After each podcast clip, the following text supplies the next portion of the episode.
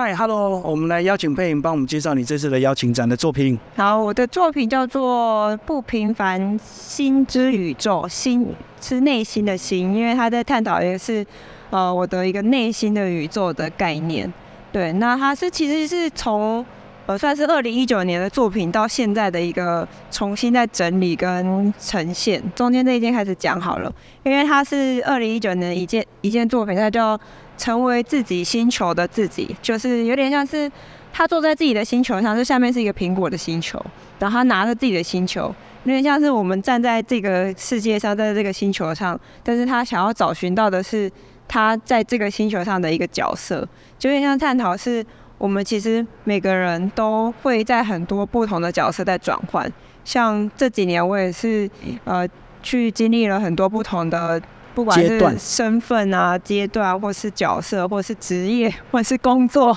好，佩莹现在变人妻了。对，今年变人妻。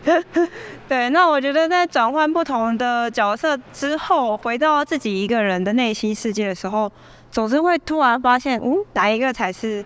真正的我的样子？就是会让我一直很疑惑，跟很想要找到这个答案。所以从这件开始，就一直在尝试做。这个的议题的探讨，就是个人的心理跟宇宙的关系，所以他坐在一个大宇宙，在探索他的小宇宙。这样，对对对，有点像这个概念。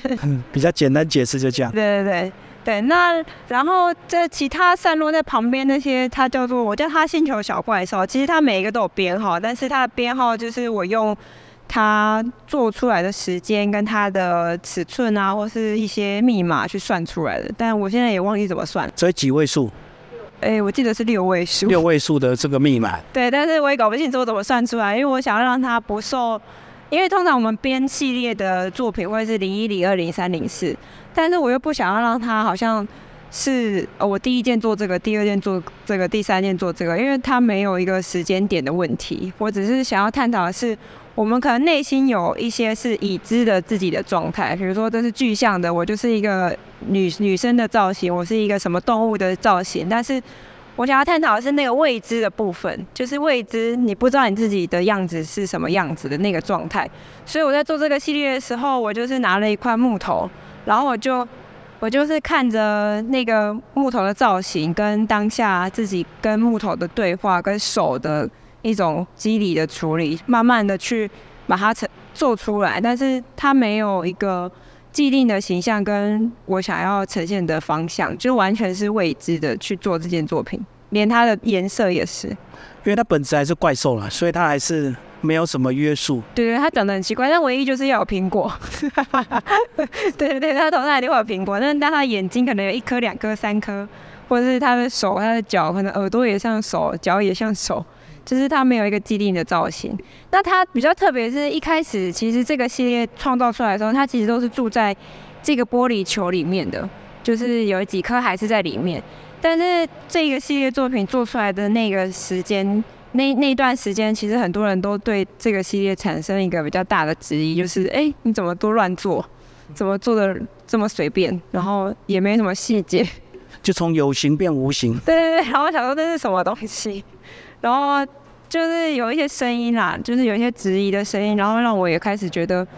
不知道怎么样去面对这个系列跟当下那个状态，就搞得你也自我怀疑，就对了。对，本来就已经很容易自我怀疑，然后做这个系列，我本来是走觉得是一个很新的方式，可是又有很多质疑的声音，然后想说，嗯，到底是不是又哪里有什么问题？对，所以这个系列后来就停了一段时间，但是很特别的是。我在梦里面梦过好几次小怪兽，然后是他们来告诉我，他们想要离开玻璃球，他们想要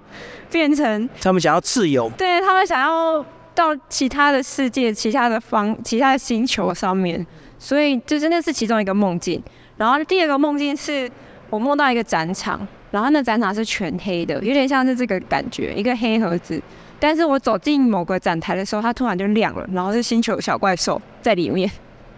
所以就光这两个梦境，然后慢慢的去形成这一次的展览。我觉得有某层面是因为这个梦境，尤其尤其是小怪兽自己来告诉我的，就是他想要把他玻璃球让出来，然后他也想要发光。就是潜意识的自我在帮助你现在的我。对对对，有有点是他们想要呃，我觉得让我继续做这个系列，有点像是让我不去放弃任何系列的呈现吧。就继续坚持就对。我有有点这个概念，但但这个其实是在我做这个系列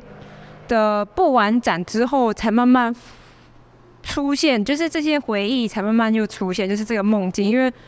呃，就是我这几年开始做梦嘛，然后那梦境有点太真实到，就我可以直接写出我遇到谁，然后发生什么事。然后有段时间我会我很喜欢写，就是我一大早起来梦到什么就写，赶快写下来。但写了之后，它就变成我的记忆了。我就突然发现，哎，我当下可能我我跟谁讲了，然后它就变成真实的了。然后我想说，未来会不会梦境现实搞不清楚？所以我后来就开始不特别去记录了，就有些就让它就是让它忘记，让它消失。但某些重要的回忆，我还是特别想要记录，或是就是有可能当下。呃，在梦境里遇到一个很重要的人，他可能已经不在了，但是当下他讲的话对我那个时候可能非常重要，我就会记录下来。因为这个展览，然后把这些回忆好像又把它组合起来。重组。对对对，我觉得这蛮神奇的，而且是当我不完展的当天回去，才突然发现了这件事情。嗯，好像很多艺术家都走过这样的路，有很多这个记忆都是片段的，最后当你到一个时间点之后，完全拼凑起来。就完整了。对，而且我觉得，因为因为这次的这个展这个呈现方式，我其实需要一些不同的场次，像灯光啊，像感应装置啊，或是整个组合。那当然，大部分还是需要我自己做啊，像这个板子我要自己画，然后后后面背板要架。但是我觉得过程，我身边很多朋友，就是因为他可能懂灯光、懂接电线，或是懂感应。他们都很愿意给我很大的资源，然后让我觉得完成这件作品的那个当下，有点是好像把这几年的一些，不管是我自己到跟周围这些人一起合作完成的一件事情跟一个工作好了的那种感觉，好像在这件作品也某层面算是隐性在背后的那种呈现，而不是看到的，而是背后那种那种感觉了。我觉得也是你这几年情绪的一个抒发疏解，把它拼装成一个完整的一个画面，这样子，包括结合你的过去一些梦境。对，所以就是一个探讨，我觉得是一个呃现实跟梦境，然后自己各个不同角色，有有有可能是，其实我我觉得它某层面，因为宇宙中它有很多看不到的地方，那因为我作品其实大部分都是比较。呈现比较正向的那种状态，是我自己想要呃，可能呈现给别人看到的那个面相，或是我想要告诉自己，我需要一直很正向的，我才能继续前进，继续做很多事情。但是其实我背后，我真正的内心其实是比较偏黑暗的，有可能是躲在这个宇宙的某个角落。但是我一直把正向自己往外推，往外推，往外推。所以我觉得某层面这个呈现方式有点是。把我内心想要说的，或者我想要整理的，或想要呃了解的那一份自己去做一个整理吧，重新再检视一遍的感觉。好，谢谢贝。对啊，嗯，谢谢谢谢大哥，谢谢大家。